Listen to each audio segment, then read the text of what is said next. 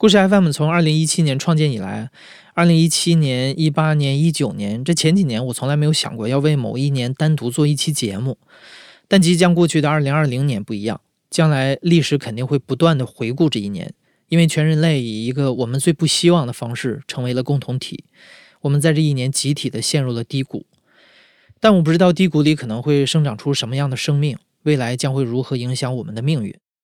我只知道的是，我想记住这一年。所以今天我们就制作了这期短声音纪录片，记录下普通人在这一年里的时代声音。为了这个短片，我们的音乐人彭涵还专门做了新的配乐，反复打磨了好几个版本，希望你会喜欢。二零二零年你过得好吗？做出部署。今天上午十点钟开始，全市城市的公交、地铁、轮渡、长途客运暂停营运，机场、火车站离汉通道暂时关闭。通俗的讲，今天十点钟开始，武汉封城。一月二十三日封的城。我们送外卖的单量就增加了很多。一月二十七号那一天，忙了一天了，差不多晚上七点多了，忽然变得很吵，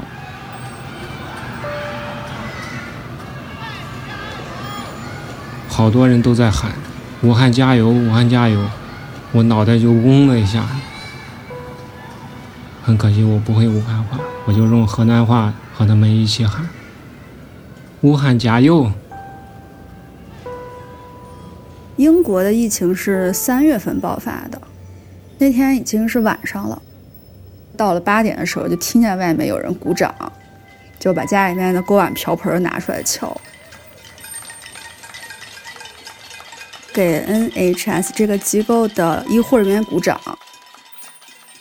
他并不是因为你是谁，或者说，呃，你来自哪儿。就是一个活在事件本身的这种感觉。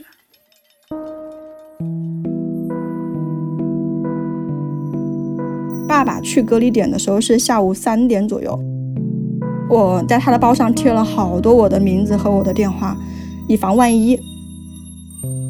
走之前，他把家里的银行卡呀、什么贵重的东西全部都给了我，就真的那一瞬间，感觉像是在交代后事的感觉。春节过去没多久，就开了一个全球员工大会，每个星期只上四天班，减薪百分之二十。很快就又开了第二次的会，每周只上三天班，减薪百分之四十。又是一次半夜的会议，我们现在要非常慎重的开始考虑裁员了。仨人就决定走劳动仲裁了，就抱着鱼死网破的决心。可是我走到门口的时候，我那个心里边就咯噔一下。那人从门口一直排出去，得有一百多米的样子，哎呦，特别的乱。疫情的这段时间呢，我还真没见过有这么多人的地方。当我打算去上班的时候，却被公司通知不能返岗。但是这只是这一年霉运的开始。就是五月一号那一天，我出去买菜，因为我那个电脑它的线已经老化掉了，所以的话它开始烧了。我回来的时候的话都全是烟，因为我女朋友她睡觉很死，我拉她的时候她甚至还没有醒。这个东西是真的不敢想，如果我稍微慢一点的话，我真的。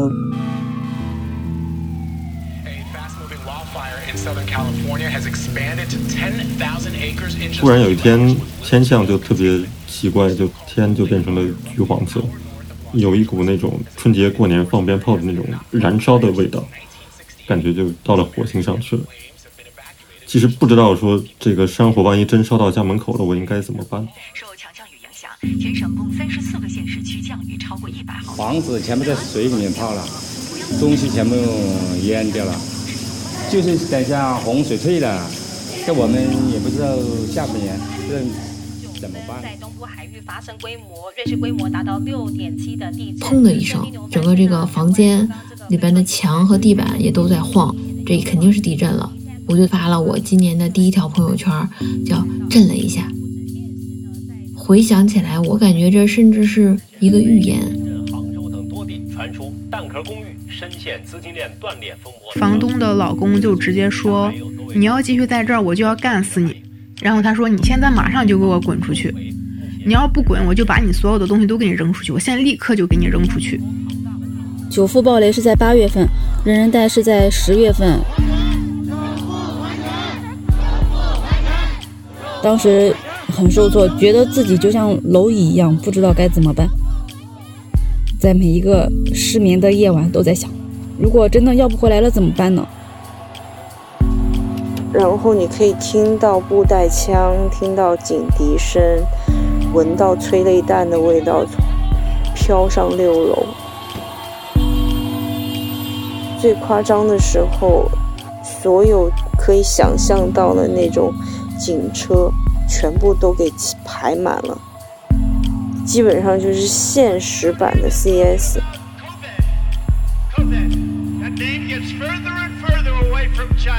as opposed to calling it the Chinese virus。就一直忐忑不定吧。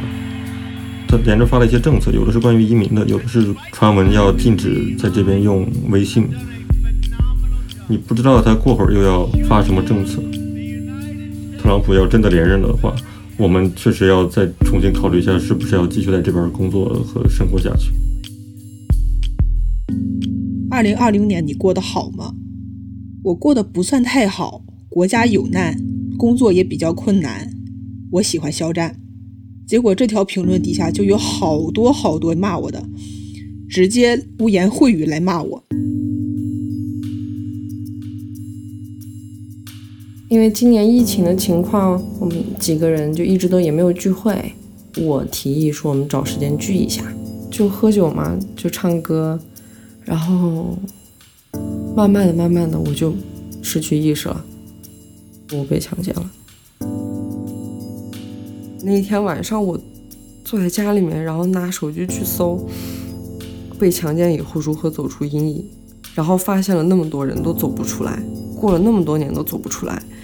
我想到这个事情，我就很痛心。女子被丈夫公婆联手虐待致死的消息在网上引起众多网友关注，其最新细节曝光。该女子生前曾向熟人打过三次电话。据报道，方洋洋从法院离开之后，我们就去到方洋洋生前，就是他成长的那个村子里面。从这些长辈的话中间，可以拼凑出很多方洋洋生前的片段。有这么多人其实怀念他，喜欢他。方洋洋的妈妈，就她看上去好像是知道她女儿身上发生了什么，但是又好像一无所知，笑眯眯的，甚至可以说有一点。天真浪漫的感觉，因为他其实是有一点心智障碍，他的这种不幸在这种时刻反而是保护了他，就让他免于遭受那种巨大的痛苦。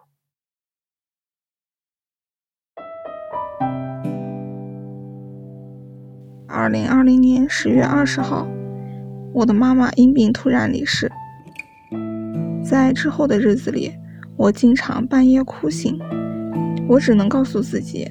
她也不想这样离开，她只是累了。爱你的人总会在平行时空爱着你，他也只是换了种方式留在我们身边。他也永远年轻，永远活在四十八岁。前路漫漫，而我依旧要步履不停。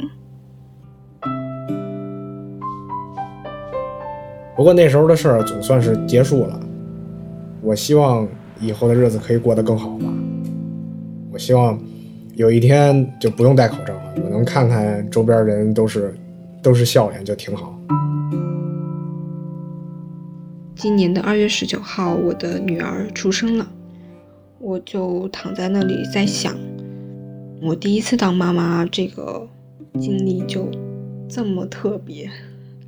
如果孩子以后长大了，看见历史书啊，或者是这段事件的时候问我，我就会跟他说：“对呀，你就是这段时间出生的。”然后妈妈那个时候一直戴着一个口罩，特别的辛苦。今年三月三十一日，我的儿子终于平安出生了。我给孩子起的名字，呃，叫李若天，其实寓意就是你若安好，便是晴天。